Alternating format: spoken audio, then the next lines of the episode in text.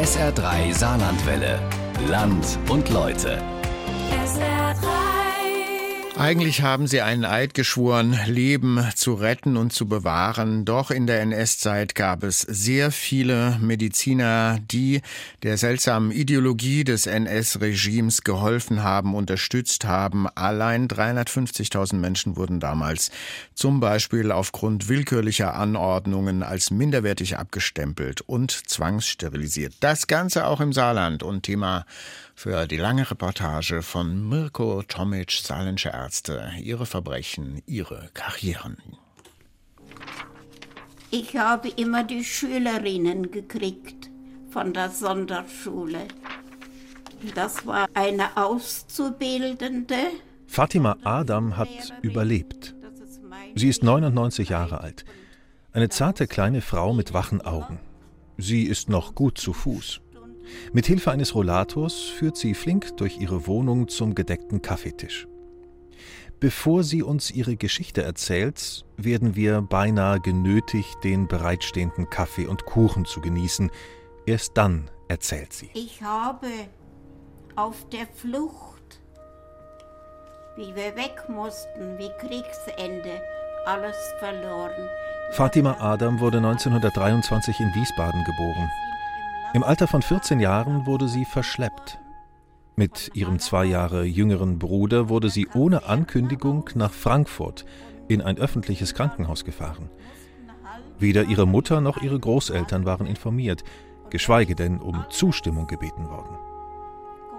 Die Geschwister wurden zwangssterilisiert. Eine gesetzliche Grundlage für einen solchen Eingriff zur Unfruchtbarmachung existierte nicht.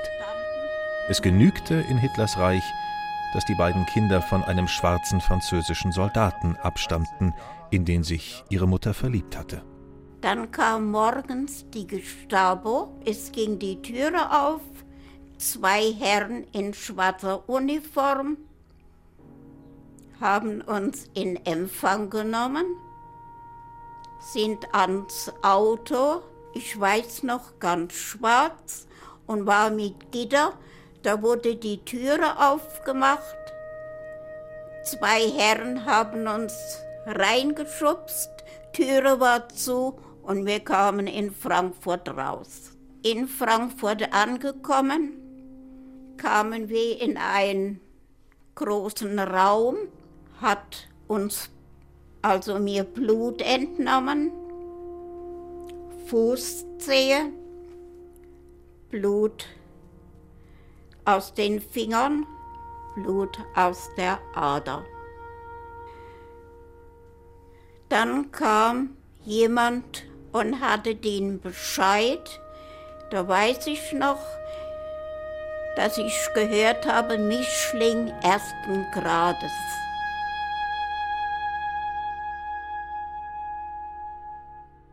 Diese Tatsache genügte, um dem 14-jährigen Kind den Bauch aufzuschneiden, es unfruchtbar zu machen. Durchgeführt in einem regulären Krankenhaus von dort angestellten Ärzten. Über diese Mediziner, die die Anweisungen der nationalsozialistischen Machthaber ausführten, hat der aus Homburg stammende Historiker Christoph Brass geforscht. Allein im Saarland wurden mindestens 2500 solcher Eingriffe vorgenommen. Die genaue Zahl ist nicht mehr zu ermitteln. Unzweifelhaft ist aber die krude NS-Ideologie, nach der gehandelt wurde. Christoph Brass. Man darf nicht vergessen, nach heutiger Sicht hat der Mensch eine unveräußerlichte Rechte und Würde. Nach damaliger Sicht war der Mensch in diesem Sinne nicht so viel wert. Man hatte die Vorstellung, es gäbe einen großen Volkskörper und der Einzelne habe diesem Volkskörper zu gehorchen.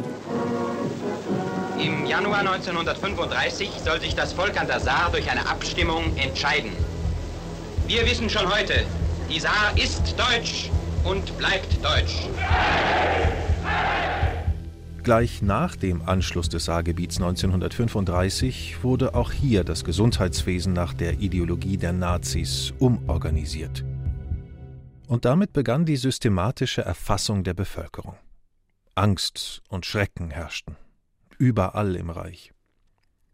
Wer nicht dem geforderten rassehygienischen Ideal entsprach, geriet in die Mühlen des Staatsapparates.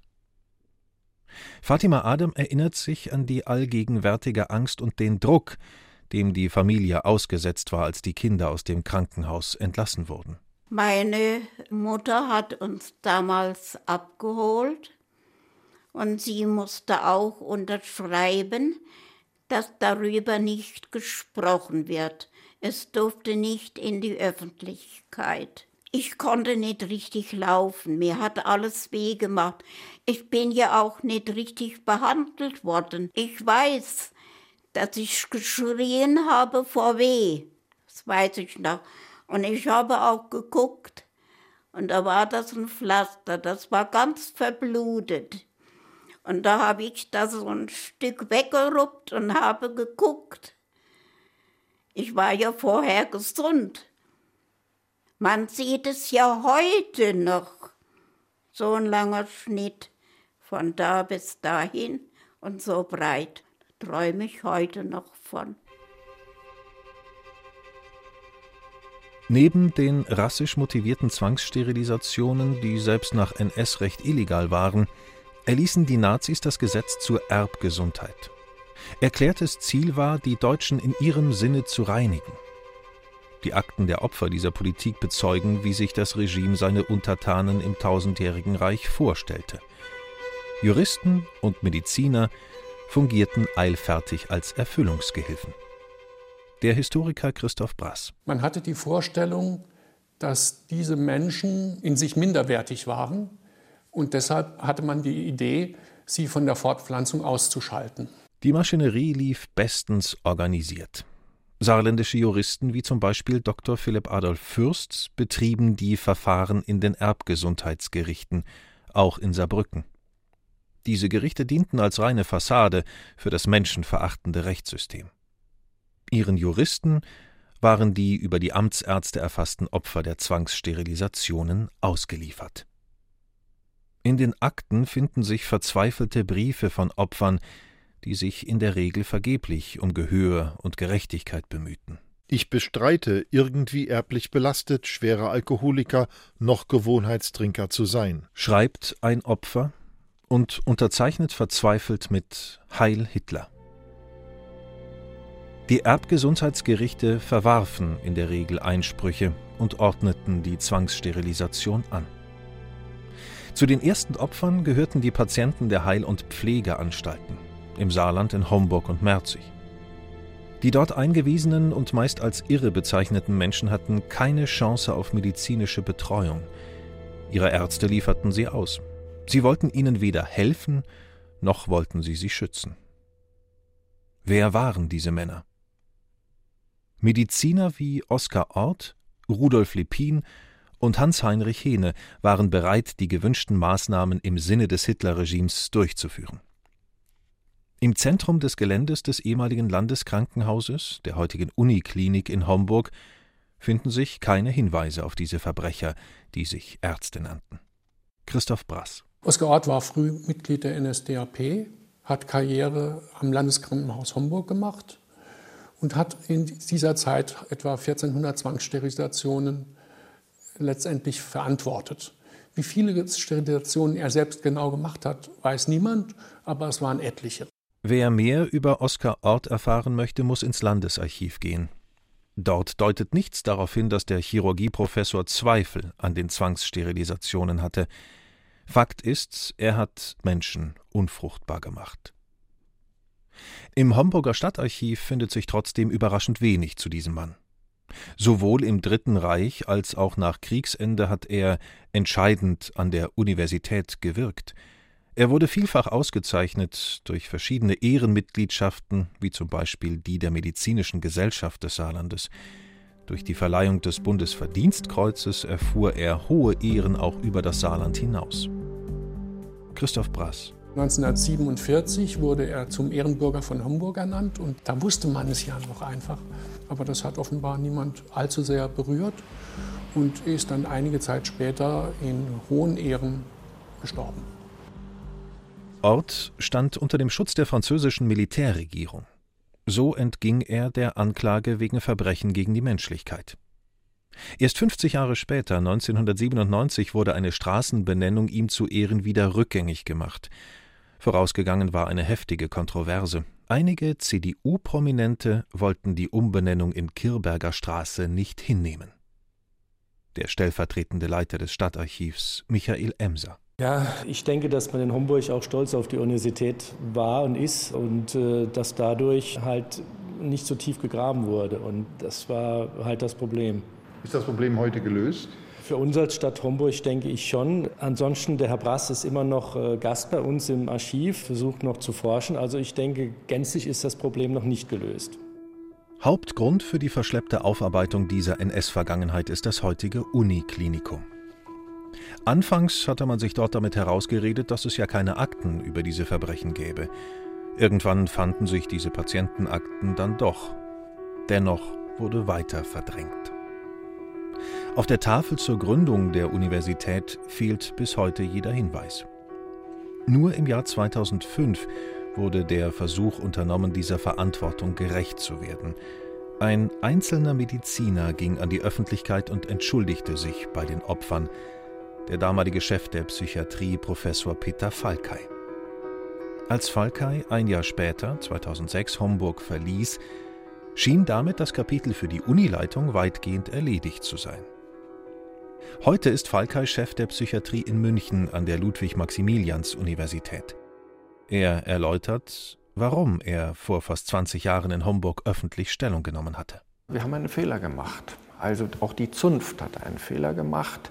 Und ich finde es einfach wichtig, dass man mal sagt, das tut mir leid. Man darf ja nicht vergessen, im Endeffekt, die Patienten wären ja nicht sterilisiert worden, die Patienten wären nicht getötet worden, wenn wir nicht geholfen hätten.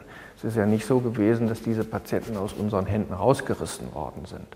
Und ich glaube, das muss man sich schon klar machen. Daran darf für die Uniklinik Homburg gezweifelt werden.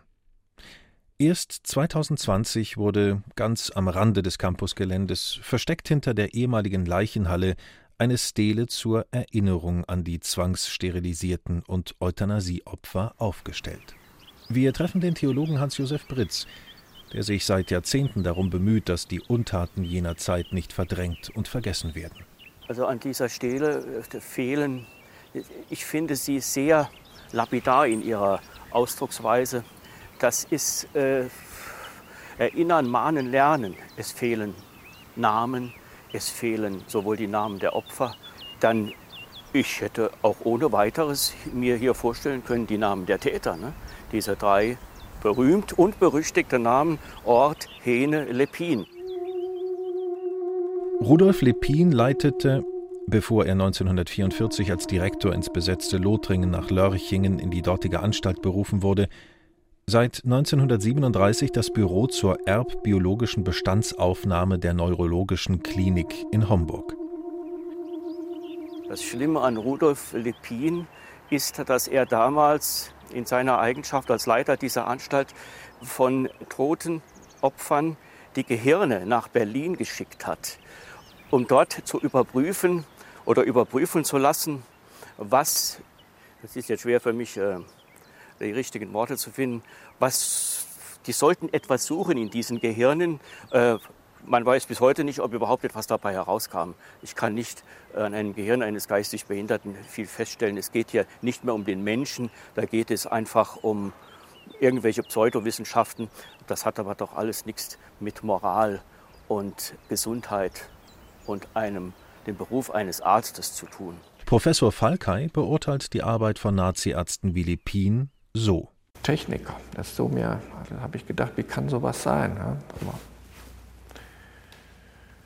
Techniker. Einfach, man löst den Affekt, man löst die, die, Empathie, man löst einfach das Menschliche von sich und sagt, das ist das und ich bin jetzt hier derjenige, der die Operation macht und verbindet das auch noch mit einer Ideologie und dadurch wird Schlimmes gut. So würde ich das interpretieren.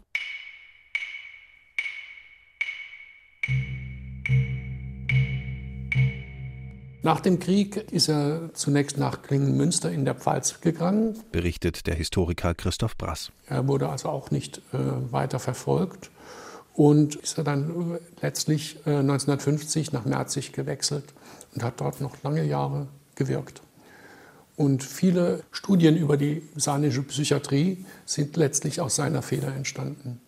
Und diese Studien fallen vor allem darauf auf, dass zwischen den Jahren 1935 und 1945 eine bemerkenswerte Lücke klafft. Vor dem ehemaligen Landeskrankenhaus in Merzig steht heute ein Denkmal für die Opfer. 1978 initiiert vom ehemaligen Direktor Professor Wolfgang Werner. Er erlebte Rudolf Lepin noch, der nach dem Krieg in Merzig unbehelligt weitergearbeitet hatte, begriff aber dessen Verbrechen erst, als er die alten Patientenakten las und handelte sofort. Er wollte eine sichtbare Erinnerung. Wir treffen ihn direkt vor dem Haupteingang seiner ehemaligen Klinik am Denkmal. Was wir vorhatten, hatte ich unserem stellvertretenden Verwaltungsdirektor erzählt. Ach, das, jetzt fällt mir jetzt ein, wie ich auf der Straße gespielt habe, da unten der Josefstraße. Und wollte morgens raus und spielen mit dem Stefanchen. Da haben sie gesagt, den Stefanchen, den haben sie bei auch weggeschaft. Das habe ich dann dem Bildhauer erzählt und er hat das hier draufgeschrieben. Es zeigt auch, wie die Erinnerungen und das Verantwortungsbewusstsein wieder kommen, wenn man etwas in die Welt setzt, was zum Erinnern auffordert.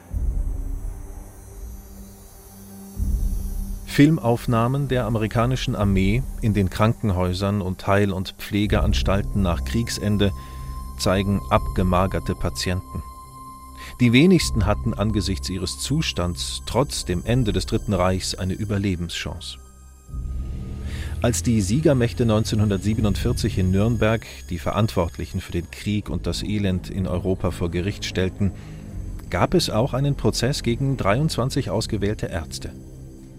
Nur 23. Die Hälfte der Angeklagten wurde wegen ihrer Verbrechen zum Tode verurteilt, dann erlahmte der Elan der Alliierten, die Verbrechen der Nazis aufzuarbeiten. Schweigen und Verdrängung war das, was folgte und die nachgeborene Generation prägte. Professor Wolfgang Werner erinnert sich. So wie wir aufgewachsen sind nach dem Krieg, das war schon eine schwierige Situation, fast die Hälfte sicher, ohne die Väter. Und dann immer in den Gedanken, dass das irgendeinen Sinn gehabt haben soll. Und nur liebevolle Informationen zu denen, die nicht da sind. Und keine sachlichen Informationen. In der Schule kein einziges Mal. Wir sind nie über die Hethiter hinausgekommen oder vielleicht die Vorstufe des Ersten Weltkriegs. Es wurde überhaupt nicht vermittelt. Wir haben versucht, wie wir durchmarschieren und durchkommen und haben das nicht gewusst. Und gedacht, manches ist auch üble Nachrede, Nestverschmutzung. Und das war mir auch nicht bewusst. Professor Werner hat im Gegensatz zu den Verantwortlichen in Homburg schon vor Jahrzehnten die Verbrechen in Merzig dokumentieren lassen. Eine Ausstellung, die öffentlich die Dimension der systematischen Vernichtung zeigt. Die Täter blieben nach dem Krieg aber in der Mehrzahl unbehelligt. Christoph Brass. Deutschland hatte ja im Zweiten Weltkrieg verloren auch viele Mediziner äh, sind gefallen. Und die, die noch da waren, die konnten natürlich sagen, wir sind wichtig für den Aufbau des neuen Staates. Und man schaut mal bitte schön nicht so genau hin. Das hat vermutlich niemand so ausgesprochen, aber faktisch war es so. Und die Opfer, die das mörderische System überlebten, hatten weder Stimme noch eine Vertretung.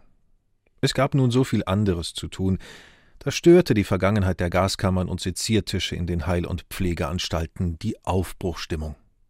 So rutschten die Täter, wie auch Hans-Heinrich Hehne, als stellvertretender Chef in Homburg, durchs Raster. Hans Hehne war T4-Gutachter. Das war ein Gremium von etwa 40 Personen, die zu entscheiden hatten, ob ein Patient ähm, vergast werden sollte. Und einer von diesen war Hans Hehne.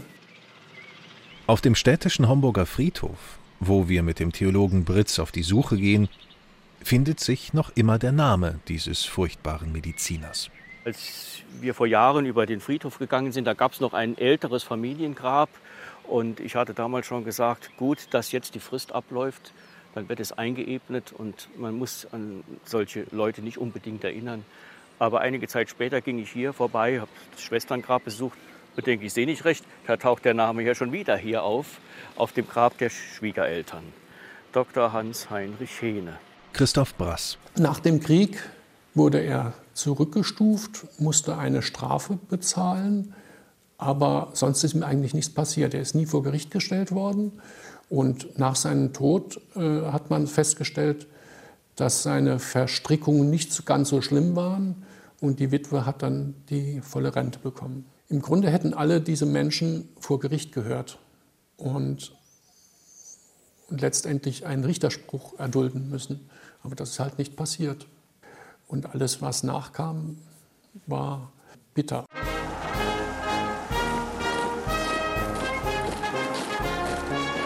Das haben die französischen Besatzer maßgeblich gesteuert.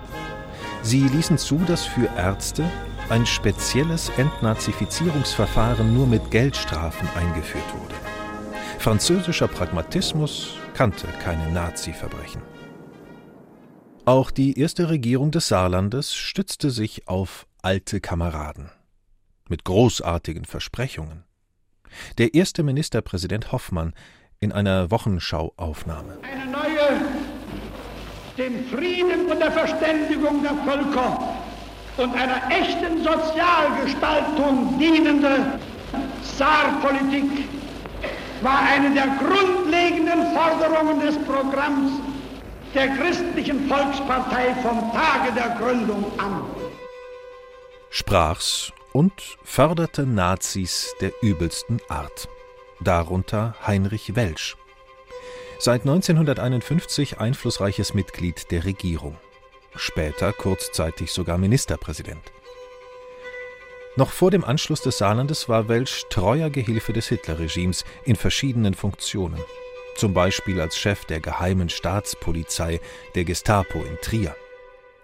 Der Historiker Dr. Thomas Grothum von der Universität in Trier hat über Welsch geforscht. Heinrich Welsch war wirklich hier als Leiter der Staatspolizeistelle wirklich dafür verantwortlich, natürlich, dass das wie die äh, sozusagen das Saargebiet zu überwachen. Unter anderem hat er eben auch äh, Johannes Hofmann äh, mit überwacht, der eine eigene Zeitung 1934 gegründet hat. Zwischenzeitlich musste Hofmann fliehen vor dem nationalsozialistischen Deutschland bis nach Südamerika. Er kam zurück, wurde Ministerpräsident des Saarlandes und holte diesen Welsch, der ihn eben 34, 35 verfolgt hat, in seine Regierung quasi als Minister dazu. Das ist für mich immer heute noch immer noch ein Phänomen, das sich nicht logisch erklären lässt. Oder ob es wirklich das Phänomen ist, dann auf einmal für das Saarland äh, eine Einigkeit herzustellen, die eben über diese alten politischen Gegnerschaften hinausgegangen ist.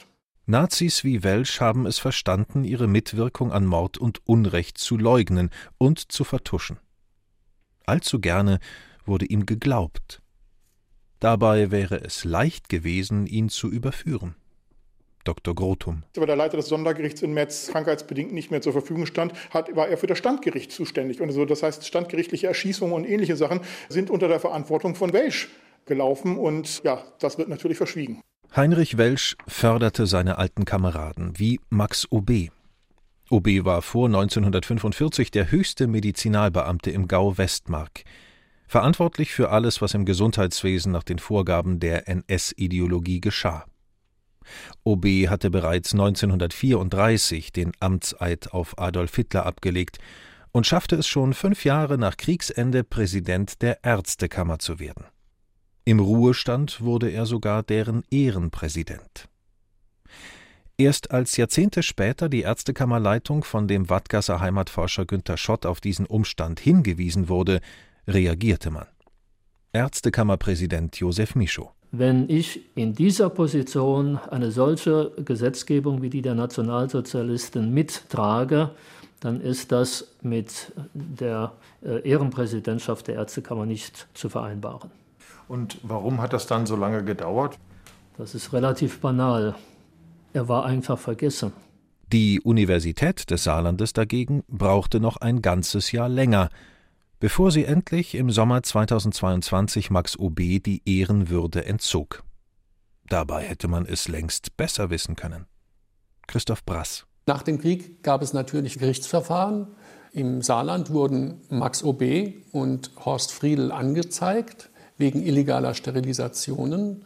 Die beiden waren herausragende Mediziner äh, in der NS-Diktatur. Das Gericht hat sich eine Weile befasst und äh, die beiden haben sich gegenseitig die Schuld vorgeworfen. Und das Ende vom Lied war, das Gericht hat beiden keinen Glauben geschenkt und beide wurden freigesprochen. Die beiden ehemaligen Nazi-Funktionäre führten unbehelligt ihr Leben, als wäre nichts geschehen.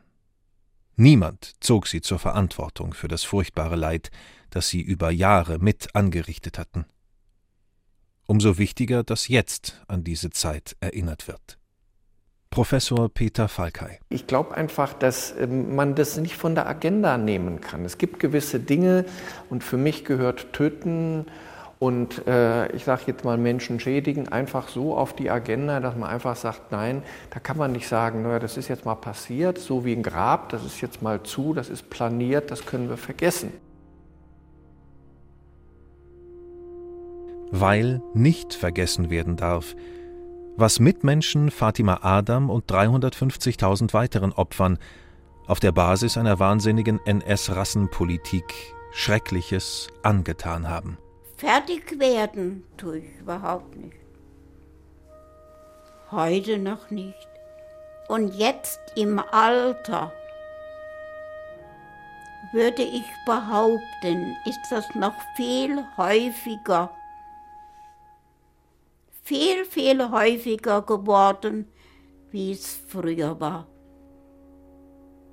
Kann nicht sagen warum, aber es ist ich werde oftmals in der Nacht wach, dann denke ich, es war vor einer Stunde, wo ich abgeholt wurde. Ich weiß alles.